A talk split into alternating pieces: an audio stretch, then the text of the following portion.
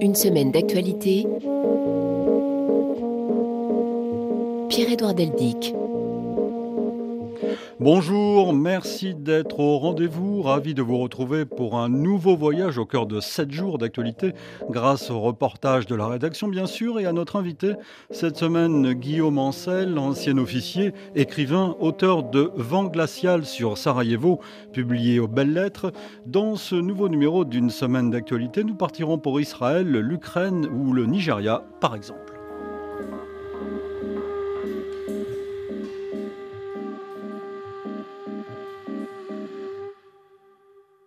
Mais d'abord, revenons sur une des nouveautés d'un monde qui change décidément en parlant de la diplomatie féministe. L'Allemagne a présenté la sienne à Berlin, Guillaume Thibault. C'est devant la chancellerie, après le Conseil des ministres, que la chef de la diplomatie allemande, l'écologiste Annalena Baerbock et sa collègue social-démocrate Svenja Schulze, en charge du développement, ont pris la parole. 80 pages pour l'une, 40 pour la seconde. Après d'autres pays comme la France, l'Espagne ou le Chili, l'Allemagne présente, avec modestie, les grandes lignes de sa politique étrangère féministe. Annalena Baerbock. Nous ne lançons pas une révolution. Une politique étrangère féministe est une évidence, mais visiblement, ça n'est pas encore une réalité dans le monde comme en Allemagne. Nous ne sommes pas naïves. Cette politique ne constitue pas la solution à tous les maux dont souffre notre planète. Une politique étrangère féministe n'est pas une politique pour les femmes, mais pour tous, soulignent les deux ministres qui s'efforcent d'être aussi concrètes que possible. La part des femmes dans leur administration doit augmenter et à l'étranger, les dépenses doivent être passées au crible pour vérifier que les femmes ne sont pas oubliées. Ainsi, d'ici deux ans, 93% des moyens pour l'aide au développement doivent aller à des projets qui favorisent l'égalité des sexes. Une ambassadrice en charge de ces dossiers doit être nommée au ministère des Affaires étrangères. Une semaine d'actualité donc, et avant d'écouter Guillaume Ancel, revenons sur la disparition d'une figure du football français, Juste Fontaine. Il avait 89 ans. L'ancien attaquant, légende de son sport, restera jamais l'homme d'un record, celui du nombre de buts marqués en une seule Coupe du Monde. En 1958, en Suède, celui que l'on surnommait Justo avait marqué 13 buts, une performance qui pour l'instant n'a jamais été égalée, Cédric De Oliveira. Petit frais venu de Scandinavie pour le sixième championnat du monde de football. Les Bleus de Suède vont trouver l'appétit en mangeant et ils découvrent ici également Juste Fontaine, grand dévoreur de buts. Même les commentateurs de l'époque ont été surpris. En arrivant en Suède, Fontaine n'était pas titulaire, mais il va se montrer irrésistible tout au long du parcours de l'équipe de France. Six buts en phase de poule, puis deux en quart de finale contre l'Irlande du Nord et un autre lors de la demi-finale épique perdue face au Brésil de Pelé. Justo terminera son festival contre l'Allemagne de l'Ouest lors du match pour la troisième place. Le public apprécie cet esprit offensif. Le dernier but de Fontaine, il en a marqué 4 aujourd'hui, 13 au total dans cette Coupe du Monde. 13 buts et une place de troisième pour les Bleus qui feront rentrer Juste Fontaine dans l'histoire du foot. Un exploit dont celui qui était né à Marrakech au Maroc parlait avec malice. En fait, les 13 étaient beaux. Hein. Et le plus beau, c'est que ce record, je l'ai battu avec les chaussures de mon remplaçant. Les 13, bon, on dit que ça porte malheur, mais ça, c'est la destinée. Hein. Vous savez, au Maroc, il y avait un mot qui résumait tout ça. C'était Mektoub, ça veut dire c'est le destin. Un destin qui lui permet de détenir ce record mythique d'une autre époque et qui tient depuis maintenant 65 ans. Pour les footballeurs actuels, il est sans doute inatteignable.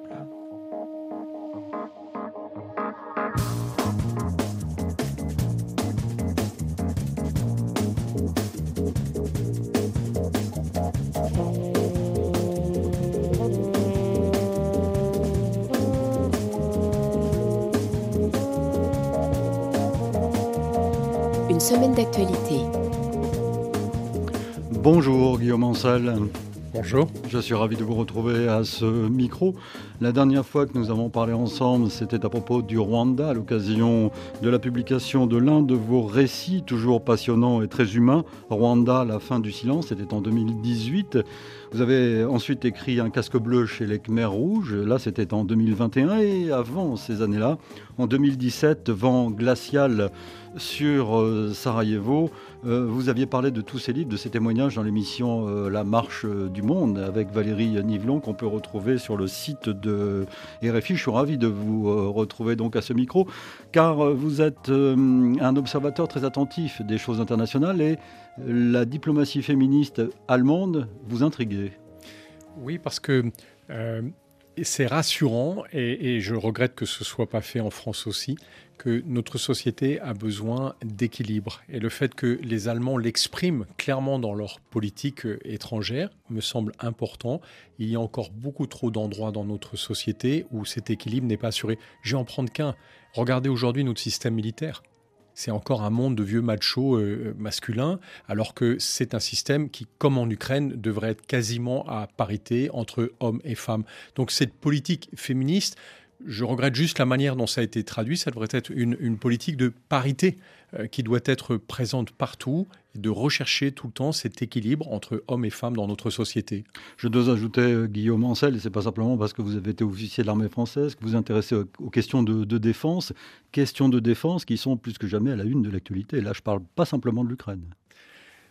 Oui, c'est vrai, les questions de défense, les questions de sécurité, le lien entre notre société et ces questions-là. Je suis frappé de voir comme en France, euh, depuis la fin de la guerre froide, donc fin des années 80, la société a pensé qu'elle n'était plus concernée par la guerre comme beaucoup de sociétés mmh. européennes.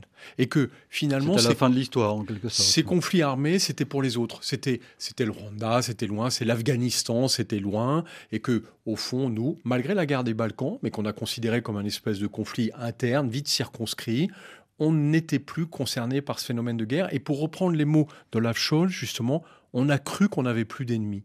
Et donc l'Ukraine, c'est vraiment un moment clé dans notre histoire parce que finalement, c'est la guerre qui se réinvite dans notre société et qui nous oblige à regarder au-delà de notre prospérité. Une prospérité incroyable dans l'Union européenne, mais aucune notion de sécurité. Guerre euh, avec l'Ukraine et guerre également, tension, pour l'instant diplomatique et menace euh, avec la Chine. Et Taïwan Oui, avec la Chine, effectivement, parce que on a le sentiment que euh, la manière dont on va agir avec l'Ukraine sera déterminante pour la manière dont la Chine agira avec Taïwan. Autrement dit, si on laisse tomber l'Ukraine, il est fort probable que la Chine essaye de s'emparer par la force Taïwan. Et par ailleurs, il est vrai que l'Ukraine pose aussi une question euh, totalement international parce qu'on voit bien qu'en Afrique notamment, mais c'est la question aussi en Amérique du Sud, un certain nombre de pays posent la question de la remise en cause de l'ordre international tel qu'il avait été établi par les grandes puissances occidentales jusqu'ici. Et donc on, finalement, on, bascule d'une société qui a été dominée par ces grands blocs à une société qui remet tout en question, mais avec un acteur qui se tient particulièrement mal, puisque aujourd'hui, Vladimir Poutine euh, est quand même proche du serial killer, sauf qu'il euh, dispose d'armes nucléaires. On va évidemment en reparler. Sept jours dans le monde.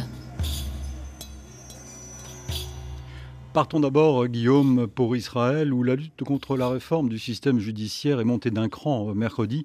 Euh, plus de colère et de violence et une répression beaucoup plus forte de la police, euh, répression orchestrée directement par le ministre d'extrême droite de la police. Pendant ce temps, la Knesset, le Parlement israélien, donc, a poursuivi un rythme accru, soutenu l'adoption de la réforme. Michel Paul à Jérusalem. Les opposants à la réforme judiciaire ont perturbé un peu partout le quotidien des Israéliens avec des barrages et des manifestations. Ils ont même bloqué Sarah Netanyahou, l'épouse du Premier ministre, dans un salon de coiffure d'un quartier huppé de Tel Aviv. Et la police a réagi en force. Grenades assourdissantes et charges de la police montées, Tamar fait partie d'un groupe de jeunes qui prône le dialogue. Je trouve que c'est triste que l'on réagisse de cette façon face à des gens qui manifestent pour la démocratie. Triste, triste de voir cela. Tirza, elle, s'oppose à ce qu'elle considère comme une politisation de la police. La police ne doit pas être, euh, ne, doit pas faire partie de la politique. Euh, en tout cas, euh, c'est ce que le régime ces jours-ci essaie de faire. Et c'est ce que nous euh, voudrions arrêter. Le libéralisme israélien est mort et ça me fait mal. C'est tragique en fait. Quant au Premier ministre israélien, il s'est adressé à la nation en fin de journée. Benjamin Netanyahu a mis sur le même plan le saccage de Houara en Cisjordanie par des colons et les manifestations dans le pays. Un milliard deux cents millions, c'est le montant promis par les pays donateurs pour venir en aide au Yémen. Les Nations Unies organisaient lundi à Genève une conférence internationale pour tenter de récolter des fonds en faveur de ce pays dévasté, on le sait, par huit ans de guerre. 31 pays se sont engagés à soutenir l'action des organisations humanitaires, mais le montant annoncé est pratiquement quatre fois inférieur à celui Guillaume Ancel, partons pour l'Ukraine maintenant. Les combats continuent autour de la ville de Bakhmut, à suivre évidemment dans nos journaux. De leur côté, Vincent Souriau et Julien Boileau, nos envoyés spéciaux dans le Donbass, dans la région de Kramatorsk, sont allés, eux, à la rencontre d'une brigade volante de, des pilotes d'hélicoptères et leurs équipages qui prennent tous les risques pour aller euh, cribler les positions russes autour de la ligne de front sur des appareils au bord de la rupture mis en service sous l'ère soviétique dans les années 1980. Dans la même seconde, trois appareils décollent et partent en rase-mode vers la ligne de front. Il y a une demi-douzaine d'hommes à bord, pilotes, navigateurs, mitrailleurs, qui sortent en moyenne trois fois par jour pour des missions très courtes et très dangereuses. On reçoit des coordonnées la veille. Par exemple, on sait qu'à tel endroit, il y a un regroupement de troupes ennemies avec des mortiers. On monte 30 roquettes sur un appareil, 30 roquettes sur le deuxième. Quand elles touchent le sol, ça couvre 800 mètres de terrain. Et on reçoit l'info en rentrant. Après votre passage, mortier détruit. L'unité du capitaine Vitali fait ce qu'elle peut avec ce qu'elle a. Des modèles soviétiques Mi-8 et Mi-24 mis en service il y a 40 ans. Les équipages les poussent au maximum, les mécanos les maintiennent en état de marche, mais face à la machine de guerre russe, ça ne suffit plus. On ne peut pas verrouiller les cibles parce qu'on n'a pas de système radar à bord qui serait capable d'identifier la bonne trajectoire et de rester sur l'objectif. Aucune de nos armes ne sont guidées et pour tirer, le pilote ne peut se fier qu'à lui-même, qu'à son expérience du terrain. À la moindre erreur, il peut rater sa cible. Il nous faut des équipements modernes, nous dit cet officier, des projectiles à guidage laser, des armes de haute précision pour limiter nos pertes. Guillaume Ancel, vous le savez, il n'y a pas que sur le territoire ukrainien que Kiev et Moscou s'affrontent. Les autorités russes accusent désormais des saboteurs, ukrainiens d'avoir mené une opération sur le sol russe à quelques encablures de la frontière. Selon le Kremlin, un civil aurait été tué et un enfant blessé. Des accusations rejetées par les autorités ukrainiennes. Romain Le Maresquier. Le président russe a dénoncé ce jeudi lors d'une allocution télévisée, je cite, une attaque commise par des néo-nazis, des terroristes qui ont ouvert le feu sur des civils. Les faits se seraient produits dans le village de Lubiechane, dans l'oblast de Briansk, situé à environ 350 km de Moscou. Selon des agences de presse russes, ces Ukrainiens auraient également pris des otages, des informations qui n'ont pu être confirmées selon l'agence France Presse. D'après le gouverneur de cette région russe, il s'agirait d'un groupe de reconnaissance de saboteurs, une histoire qui n'est rien d'autre autre qu'une provocation, estime un conseiller de la présidence ukrainienne sur les réseaux sociaux. La Russie veut effrayer sa population pour justifier son offensive, explique-t-il. Le gouverneur de l'oblast de Briansk a également rapporté une attaque ukrainienne avec un drone dans un village de la région qui aurait provoqué l'incendie d'une maison ainsi que des tirs de mortier dans une autre localité. Par ailleurs, une personne aurait été tuée dans un village de la région de Kursk, elle aussi frontalière avec l'Ukraine. Retenons également dans l'actualité internationale que le gouvernement grec a reconnu des faiblesses chroniques, c'est entre guillemets jeudi, après la catastrophe ferroviaire qui a fait au moins 47 morts mardi soir près de Larissa en Grèce centrale, dont le chef de gare a avoué une erreur devant la justice. Il a été arrêté, il est poursuivi pour homicide par négligence et pour avoir provoqué des blessures corporelles. Il doit répondre à la question suivante. Comment un train transportant 342 passagers et 10 employés des chemins de fer reliant Athènes à Thessalonique, dans le nord du pays, donc, a pu être autorisé à emprunter la même voie qu'un convoi de marchandises qui venait en face? Suite d'une semaine d'actualité, nous allons naturellement parler de l'Ukraine avec vous, euh, Guillaume, Guillaume Ancel. Euh, que pensez de cette histoire de saboteur, euh, selon le Kremlin, qui se serait infiltré sur le sol euh, russe, des saboteurs, des terroristes et des néo-nazis, selon Vladimir Poutine. C'est vrai que déjà c'est étonnant d'entendre le régime de Poutine parler d'une attaque terroriste. parce qu'ils attaquent au quotidien euh, l'Ukraine, sur lequel ils prennent à partie essentiellement des cibles civiles, hein, dont les vagues de bombardement. Et là, ils considèrent que c'est une opération militaire spéciale. Et puis quand euh, le combat est mené sur leur territoire, ça devient des attaques terroristes. Donc c'est étonnant cette différence de traitement. Par ailleurs, on sait très peu de choses. Et on fait attention parce que c'est vrai que la première arme dans ce genre de guerre, c'est la propagande. Oui, bien sûr. Et donc il y a trop d'informations qui sont mêlées. Les attaques de drones, est-ce que ce sont les Ukrainiens qui les ont déclenchées contre quel type de cible? Euh, Ces attaques par des petites euh, équipes au sol. Euh, difficile quand on n'a pas plus d'informations de savoir si d'abord quelle est la réalité derrière et surtout comment c'est exploité par les médias russes parce que pour l'instant il n'y a qu'eux qui en parlent et donc qui ne permettent pas aux médias internationaux de voir ce qui se passe en réalité. Qu'est-ce qui est derrière? Quels sont réellement leurs dégâts? Jusqu'ici, les Ukrainiens ont fait extrêmement attention de ne jamais s'attaquer à des cibles civiles en territoire russe.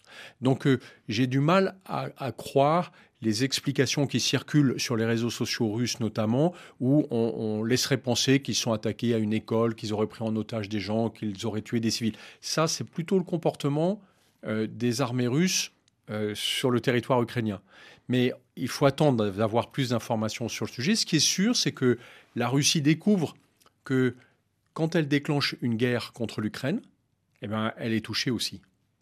Euh, Guillaume Ancel, comment qualifier la, période euh, de, ces derniers jours euh, On a beaucoup parlé la, semaine dernière du premier anniversaire, entre guillemets, sinistre du début de, ce conflit. Là, on est dans une époque où on attend, semble-t-il, des contre-offensives, une contre-offensive russe et voire peut-être aussi une attaque ukrainienne. Mais toujours selon des rumeurs et des informations qui viennent d'on ne sait où, parfois. On est à un moment clé du conflit, puisque en fait, pendant la première année, si je le résume à, gros traits, on a surtout livré aux Ukrainiens de quoi se défendre. Jusqu'en novembre, où les Ukrainiens ont eu un franc succès en arrivant à reprendre Kherson. Mmh. Les Russes ont été obligés de se replier. On pensait que les Ukrainiens allaient lancer de nouvelles offensives pour essayer de fracturer ces attaquants russes. Et il n'en a rien été. En fait, on découvre aujourd'hui que les alliés, les pays alliés de l'Ukraine, une cinquantaine de pays, ont à ce moment-là gelé leur aide. Parce qu'ils étaient persuadés que Poutine prendrait conscience qu'il ne pouvait pas conquérir l'Ukraine et que par conséquent, il ouvrirait forcément une négociation d'une manière ou d'une autre. Et là, on a tous essayé sidérés de constater qu'au lieu de faire ça, Poutine lançait une vague de bombardements aveugles contre des cibles civiles. Donc tous les deux jours, euh, des villes sont bombardées et ce sont jamais des cibles militaires, ce qui constitue autant de crimes de guerre de s'attaquer uniquement à des cibles civiles, et que par ailleurs il avait mobilisé des centaines de milliers de jeunes gens qu'il envoie mourir sans l'ombre d'un scrupule sur la ligne de front. Donc la déduction qu'on en a faite logiquement, c'est qu'en fait Poutine n'a pas de marche arrière. Il ne sortira jamais de cette ornière, il n'y aura pas de paix durable en Europe tant que Poutine sera au pouvoir. Nous avons donc pris une décision qui est très dure, c'est celle de livrer depuis décembre, et ça ça a été officialisé par la visite du président Zelensky ukrainien euh, aux États-Unis à Washington, quand il a été reçu par Joe Biden fin décembre, nous avons décidé de livrer massivement des armements offensifs pour que l'Ukraine puisse défaire l'armée russe sur le sol ukrainien.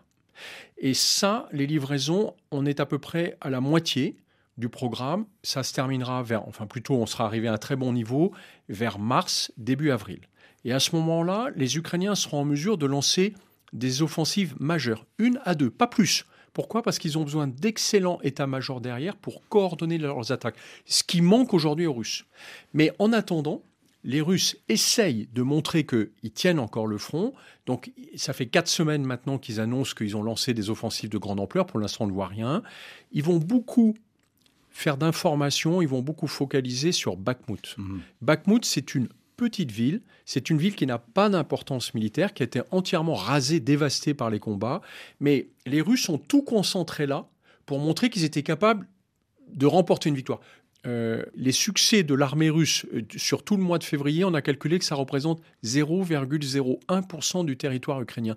Bakhmut est sans intérêt sur l'évolution du front. Par contre, c'est un piège qu'ils tendent aux Ukrainiens.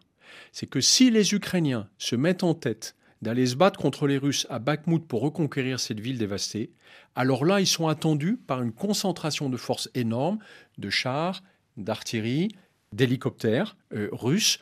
Et, et, à ce moment-là, ils consommeraient cette force blindée qu'ils sont en train de monter. Donc on leur a conseillé, et pour l'instant ils nous écoutent, sur le fait qu'en aucun cas il ne faut aller sur le champ de bataille que leur indiquent les Russes, mais bien au contraire d'attaquer sur un ou deux axes surtout là où les Russes ne les attendent pas, puisqu'ils ont commis l'erreur d'avoir une ligne de front très étendue qui fait plus de 1000 km aujourd'hui et que les Russes ne pourront pas garder.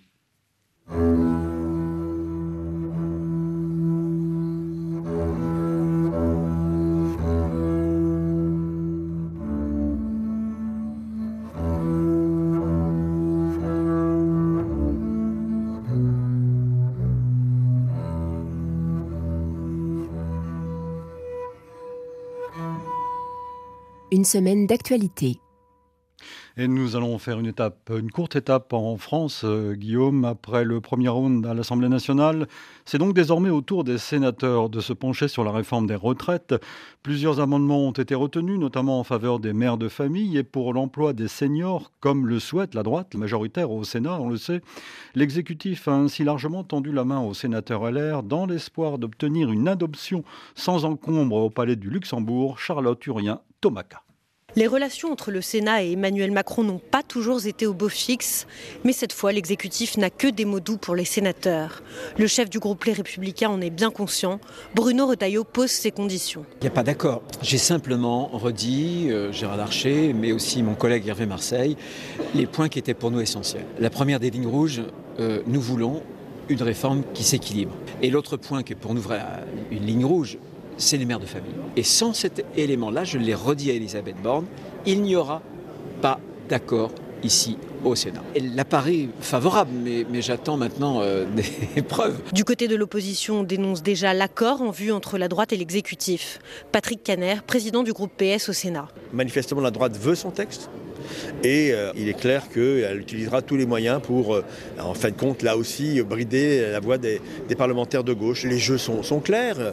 Il y a une collusion entre la droite macroniste et la droite euh, parlementaire sénatoriale. C'est la conclusion euh, d'un long cheminement et Mme Borne a, choisi euh, ses amis. Une parenthèse salvatrice pour l'exécutif qui s'apprête à souffler un peu. Mais après le Sénat, le texte reviendra à l'Assemblée nationale pour un vote solennel. Un risque donc que le projet de loi ne soit pas voté.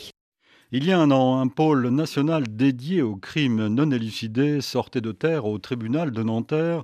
Surnommé le pôle Cold Case, il a permis la réouverture de près de 67 dossiers pour lesquels les enquêteurs locaux n'avaient plus aucune piste. Disparitions, meurtres, crimes sériels, ces familles attendent des réponses depuis plus de 30 ans pour certaines. La création du pôle a été un soulagement dans un premier temps, mais elle demande plus de moyens. Amélie Beaucourt. Cheveux gris coupés au carré et lunettes sur le nez, son visage est reconnaissable entre mille tant il a été médiatisé ces 25 dernières années. Marie-Rose Blétry, c'est la maman de Christelle, une jeune fille tuée de 123 coups de couteau en 1996. Aujourd'hui porte-parole d'une association de victimes, elle est heureuse de la création du pôle, mais elle regrette certains dysfonctionnements. Certains dossiers sont là, d'autres ne sont pas là. Euh, les juges n'ont pas le pouvoir de, de tous les rassembler alors que ça serait important de les rassembler géographiquement. Donc euh, moi c'est un bilan mitigé. Mais je veux y croire. Je vais y croire. L'avocat des victimes Didier Seban déplore entre autres qu'il n'y ait aucune politique solide de recueil de renseignements. Je suis convaincu qu'on pourrait résoudre des dizaines d'affaires si on centralisait ces renseignements en créant un site internet tout bêtement. Déjà peut-être commençons par les enfants disparus. On saurait combien il y en a déjà. Et ces renseignements qui seraient donnés seraient de nature à permettre de recueillir des éléments qui pourraient aider les enquêtes sur chacun de ces enfants. Autre urgence, le recrutement d'enquêteurs et de juges d'instruction pour gérer les milliers de crimes non élucidés qui existeraient selon leurs estimations. Pour en savoir plus sur ce pôle dédié donc aux crimes non élucidés, je vous invite à lire l'article d'Amélie Beaucourt sur le site de RFI. J'ajoute aussi dans l'actualité française de ces derniers jours que Noël Le Gret a démissionné mardi de la Fédération française de football, mais il a contre-attaqué en accusant la ministre des Sports d'avoir menti sur les accusations de harcèlement sexuel le visant suite d'une semaine d'actualité en compagnie de Guillaume Ancel. Que dire du climat social que connaît la la France en ce moment avec ce projet de loi sur les retraites examiné au Sénat, mais qui reviendra devant l'Assemblée nationale, en tout cas en commission mixte paritaire. que penser de ce climat qui va à nouveau se durcir la semaine prochaine, on le sait, à partir de mardi un climat extrêmement tendu parce qu'un système de retraite, en fait, c'est le miroir d'un système de rémunération. Au fond, quand les gens ont terminé leur vie professionnelle, ils sont rémunérés grâce à cette retraite. Et ils ont besoin pour ça d'avoir confiance dans le système. Et je pense que c'est sans doute l'aspect qui manque le plus aujourd'hui dans ce débat, c'est que pour faire confiance, d'abord il faut faire preuve de pédagogie et il faut faire preuve de stabilité. C'est là où les partenaires sociaux, les représentants euh, des entreprises et euh, les, des salariés, des organisations syndicales devraient jouer un rôle clé qu'on ne leur fait pas jouer aujourd'hui.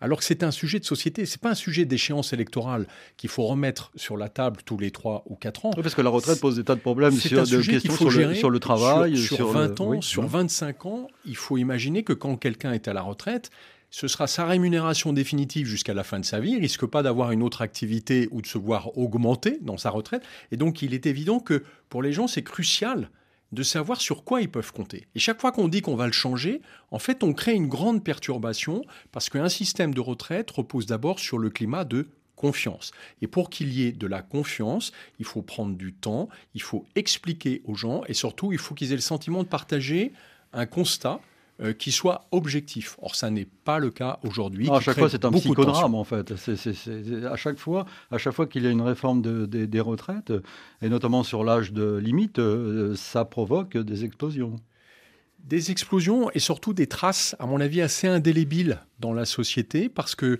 euh, les gens s'attendent à la prochaine réforme et donc se disent mais au fond sur quoi on peut réellement compter? Encore une fois, je me permets d'insister sur le rôle des partenaires sociaux parce que c'est vraiment un sujet de société.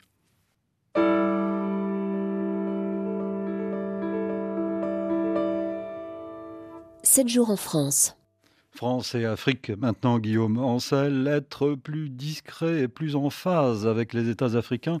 Emmanuel Macron a annoncé donc lundi une diminution visible, dit-il, des effectifs militaires français sur le continent sans renier pour autant la lutte anti-djihadiste. Gaël Lalex. Pour Emmanuel Macron, la France ouvre une nouvelle ère où le prisme sécuritaire n'est plus au cœur de sa stratégie. Je ne veux pas participer à une compétition de puissance et de déploiement militaire, explique-t-il. Aussi, le président promet que le modèle de la présence militaire française sur le continent ne sera plus celui des bases, qui sont un héritage du passé. Elles vont donc changer de format et s'ouvrir aux partenaires africains pour devenir des bases conjointes, des centres de formation ou encore des académies. Les effectifs français seront moindres, précise le président, tandis que ceux des partenaires monteront en puissance. Emmanuel Macron promet aussi plus de lisibilité des actions françaises.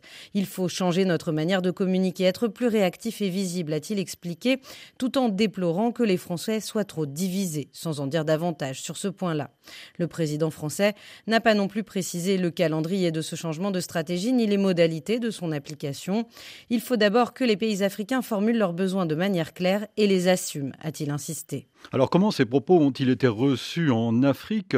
Charlotte Hydrac, par exemple, a suivi le discours d'Emmanuel Macron avec des étudiants de l'école de journalisme du CESTI à l'université Cheikh Anta Diop de Dakar, euh, notamment, et ils n'ont pas été convaincus, semble-t-il une seule exigence, celle de faire preuve d'une profonde humilité. Devant le grand écran, la vingtaine de jeunes présents suivent le discours attentivement.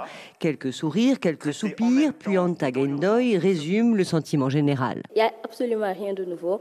Tout au début, euh, j'avais même pensé que nous étions à Ouagadougou il y a 50 ans cela. Donc c'est exactement les mêmes termes, co-construction, coopération. Pour Paul Dacosta, 22 ans, le président Emmanuel Macron s'est montré ambigu. Quand il nous dit la France ne cherche pas à réduire euh, l'Afrique à un terrain de, compétition, c'est euh, dire faux. Mariam Abari, elle, estime que le président français a commencé à entendre le message, je cite, mais il reste encore beaucoup à faire. Maintenant, il sait que ce qui passait avec euh, les dirigeants africains ne passera pas du tout avec euh, la société civile ou même la jeunesse. De l'autre côté aussi, il y a une phrase qui m'a un peu fait du mal en quelque sorte, du point de vue économique concernant les entreprises. Il a dit que les entreprises françaises doivent prendre les pays africains au sérieux. C'est quoi ça déjà? Donc ils ne nous prenaient pas au sérieux? Notre intérêt, c'est d'abord la démocratie, a dit le président français, ce qui a fait bondir Roger, étudiant béninois. Comment eux définissent la démocratie? Le cas actuel, c'est le, le troisième mandat au Sénégal. Qu'est-ce que la France en dit? On ne croit plus en ces genres de discours-là. Ça, c'est comme venir parler à ses petits-enfants à la maison. Certains auraient souhaité pouvoir poser des questions directement au président Macron. Guillaume Ancel, après ce discours censé annoncer un changement de la politique française en Afrique, Emmanuel Macron est donc arrivé mercredi au Gabon, première étape d'une tournée en Afrique centrale. Le président français s'est fixé comme objectif d'avoir une politique plus simple et plus lisible, basée sur le partenariat. Emmanuel Macron veut relancer la relation avec les pays africains sur de nouvelles bases, répétons-le. Alors Paulina Zidi, notre envoyé spécial, nous a parlé de cette étape gabonaise faite à l'occasion d'un sommet consacré à la protection des forêts tropicales avec pour objectif de trouver des solutions concrètes afin de conjuguer gestion durable des forêts tropicales et développement économique des pays forestiers. Deux annonces sont à retenir de ce One Forest Summit 100 millions d'euros pour la mise en place d'un mécanisme de rémunération des pays exemplaires via non plus des crédits carbone mais des certificats biodiversité et la création de 10 millions d'emplois d'ici 2030 dans ces bassins forestiers grâce à l'exploitation durable des forêts tropicales. Mais le président français n'a pas échappé à la politique, il a dû répondre aux opposants et membres de la société civile qui s'interrogeaient sur ce voyage à quelques mois d'une élection présidentielle. Déplacement ne tombe pas au meilleur moment, avait reconnu un proche de la présidence. Et Emmanuel Macron de se défendre, la France est neutre, je ne suis venu investir personne, déclarant aussi parler à tout le monde. D'ailleurs, des proches conseillers ont effectivement, en marge de ce voyage, rencontré à la fois la société civile et l'opposition politique gabonaise. Si les participants à ces réunions ont dans l'ensemble reconnu une discussion ouverte, ils ont noté qu'il n'y avait eu aucun engagement ferme de l'Élysée. Ils nous ont dit qu'ils tenteraient de passer des messages même s'ils ne se sont pas engagés sur des actions, a expliqué l'un des participants à la rencontre. Et on vous parle de la suite de ce voyage d'Emmanuel Macron en Afrique, en République démocratique du Congo, singulièrement dans nos journaux. Suite de cette édition d'une semaine d'actualité en compagnie de notre invité, euh, Guillaume euh, Ancel. Alors les affaires euh, de l'Afrique vous intéressent aussi. Je rappelle votre livre sur le, Rwanda notamment. Vous y croyez, cette nouvelle page des relations entre la France et, l'Afrique? L'âge de la France-Afrique est révolu a dit lundi Emmanuel Macron. Je ne sais pas si c'est une nouvelle page qui s'écrit. Ce qui est clair, c'est que c'est la fin euh, d'une ère. Et, d'une ère qui, euh, même si le mot fait encore frémir, en réalité était marquée par une culture post-coloniale. C'est-à-dire qu'au fond, la France est beaucoup intervenue en Afrique. C'est un espèce d'échec continuel. Je vais prendre le cas du Mali on intervient pendant dix ans. Au départ, on a l'impression d'intervenir parce qu'on nous le demande, mais en fait, c'est parce qu'on l'a décidé. Au nom des accords de défense Au nom des affaires de défense. Et puis, dix ans après, notre force d'intervention est devenue une force d'occupation. En tout cas, c'est comme ça qu'elle est considérée par les Maliens. Et elle pose question, en fait, sur l'intégralité de la politique française. Nous sommes un des seuls pays européens à intervenir militairement en Afrique. Est-ce que la France a le droit, encore aujourd'hui dans notre société, de dire que toute seule, elle décide d'intervenir en Afrique au nom d'un pouvoir qu'elle a souvent elle-même mis en place. Donc euh, non, ça ne peut pas fonctionner. certains, vont vous dire, Guillaume Ancel, que l'intervention de 2013 au Mali était souhaitable et demandée d'ailleurs par les Maliens à l'époque. Elle, était demandée, mais après, on s'est bien gardé de reposer la question, et surtout, il n'y a jamais eu de débat dans la société en France de qu'est-ce qu'on est allé faire au Mali, pour quels objectifs et pendant combien de temps. Tout ça est décidé, je dirais pas un tout petit groupe euh, à l'Élysée et par quelques militaires qui surtout ne doivent en parler à personne. D'abord, sans débat à l'Assemblée nationale. Et aucun débat dans la société française. D'abord, ça doit être un débat de société. Qu'est-ce qu'on fait en Afrique en intervenant militairement? Est-ce qu'on peut encore intervenir tout seul? C'est quoi le, contrat qu'on passe avec les pouvoirs de ces pays quand ils souhaitent qu'on intervienne? Et pourquoi on accepte d'y aller? Et surtout avec qui on y va? Aujourd'hui, moi je suis consterné que pour ces débats-là comme pour le débat sur l'Ukraine, on en soit encore sur un périmètre franco-français, alors que nous n'avons plus les moyens de ces ambitions. Il nous faut, si on veut aborder d'une autre manière notre coopération avec euh, des pays d'Afrique, c'est le faire dans une dimension européenne, pour qu'on ne puisse pas justement nous voir reprocher d'agir dans le seul intérêt de la France, mais bien dans une euh, réflexion qui a été partagée avec les pays concernés. La France ne peut plus intervenir seule et militairement en Afrique. Je pense que ça n'est plus adapté à notre siècle. Euh, mais que penser de ce souhait d'Emmanuel Macron de faire de la France, un, là je le cite, un interlocuteur neutre sur le continent? C'est possible ça? Déjà, à partir du moment où nous intervenons, nous ne sommes plus un, intervenant neutre. nous sommes un intervenant par nature. D'autre part, il faut aussi. Compte tenu de ce passé, peut-elle être aujourd'hui la France neutre? Neutre, impossible. Ce serait faire croire qu'elle n'a pas d'héritage euh, culturel sur le sujet, alors qu'il est très lourd. Moi, je pense qu'il faut plutôt s'interroger, et pas s'interroger seul, mais s'interroger avec les pays concernés, sur est-ce qu'on laisse la place à des entreprises prédatrices comme le fait aujourd'hui l'entreprise Wagner, qui est une entreprise de raquettes, qui va organiser un semblant de sécurité contre une mise à sac des ressources d'un pays, tout ça avec un partage de bénéfices exclusif avec quelques dirigeants. Est-ce que c'est ça que veulent ces pays d'Afrique? Ou est-ce que nous, on est capable de leur proposer autre chose? Et quand je dis nous, c'est pas la France, c'est l'Union européenne.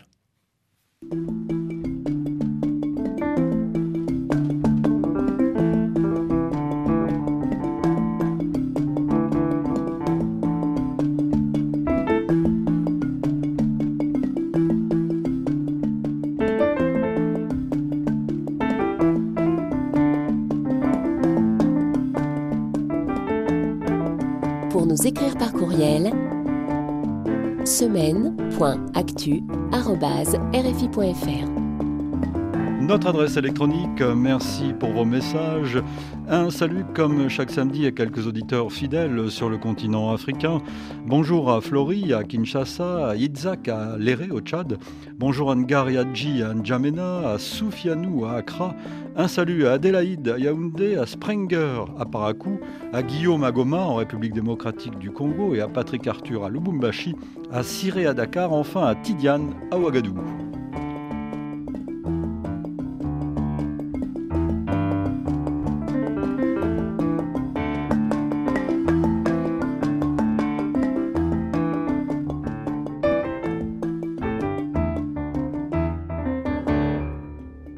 Semaine d'actualité.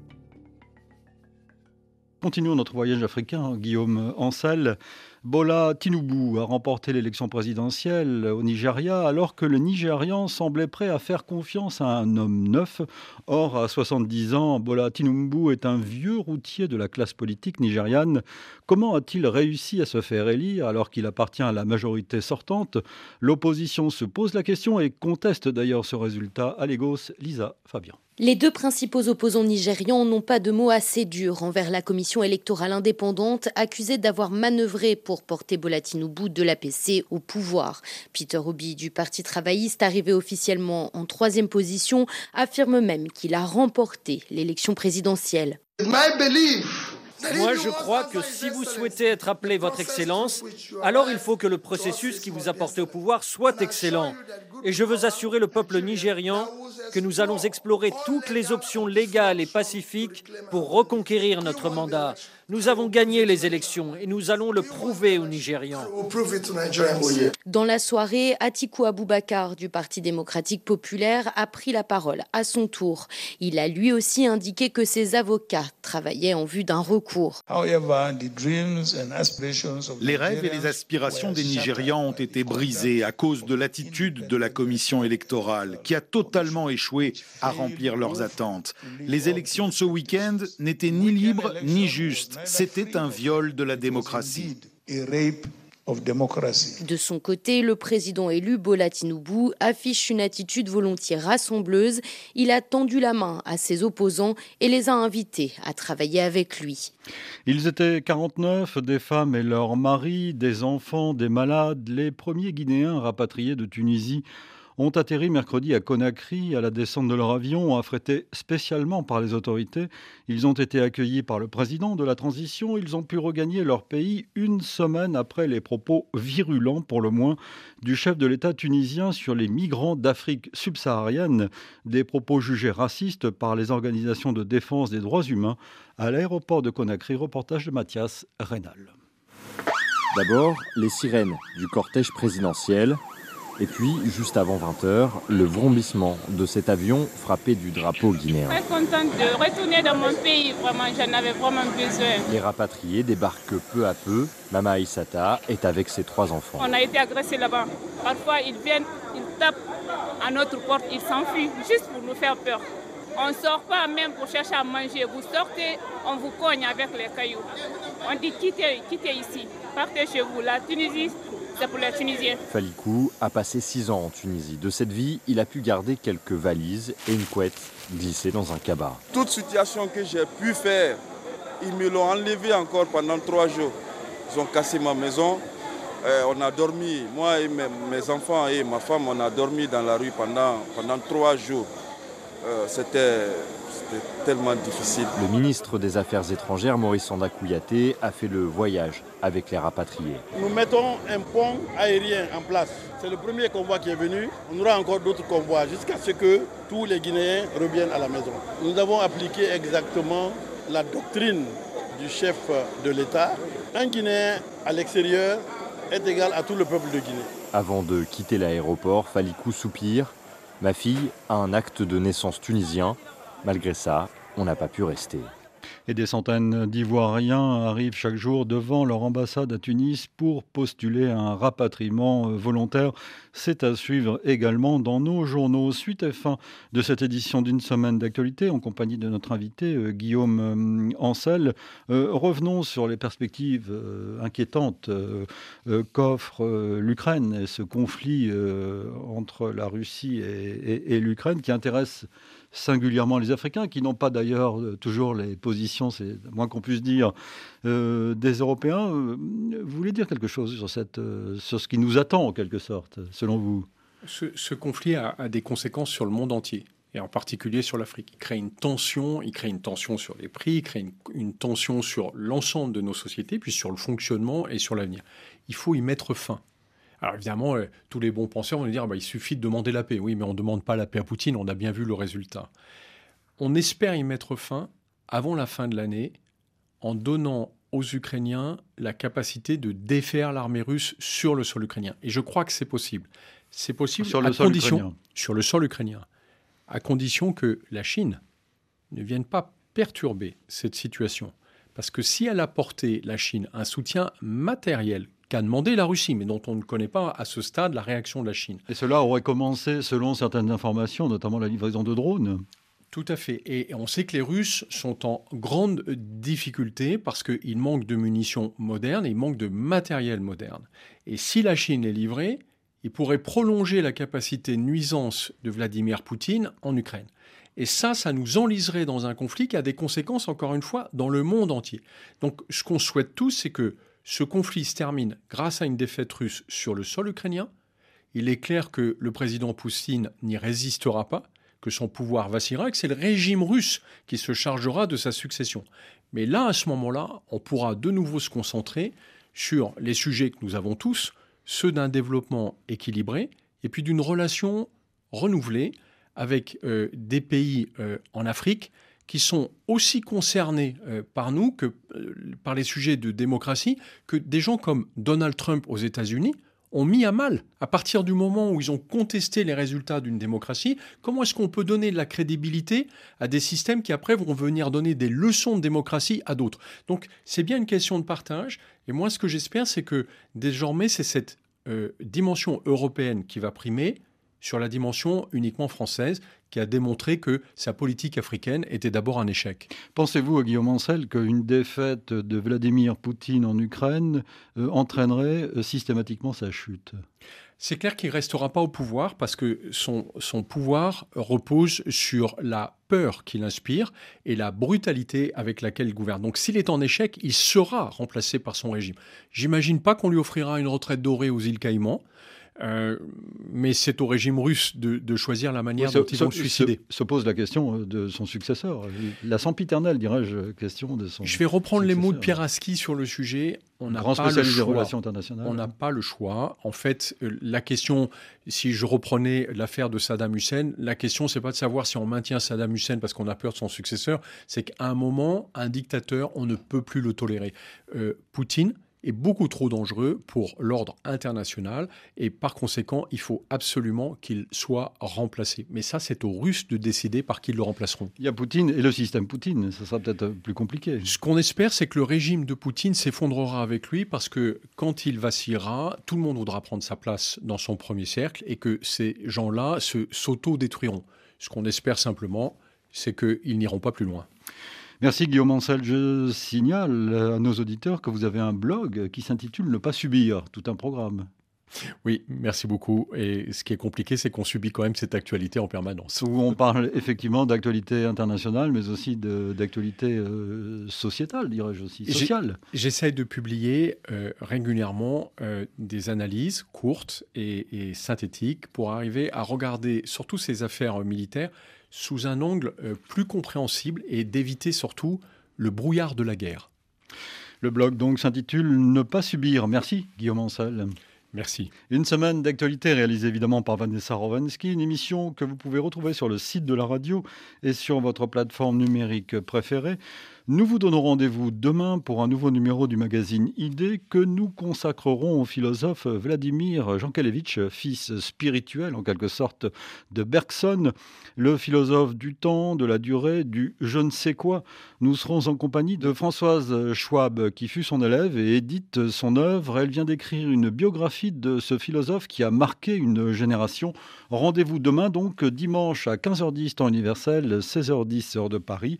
Bon week-end, bonne Dans un instant, quelques dernières nouvelles du monde sur RFI. Mais d'abord, d'abord Guillaume Ancel, peut-être que vous le connaissez, vous l'aimez.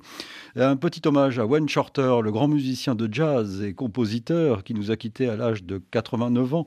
Joe Farmer y reviendra demain dans l'épopée des musiques noires, bien sûr. C'était un saxophoniste parmi les plus grands qui a joué avec Miles Davis ou Herbie Hancock, entre autres.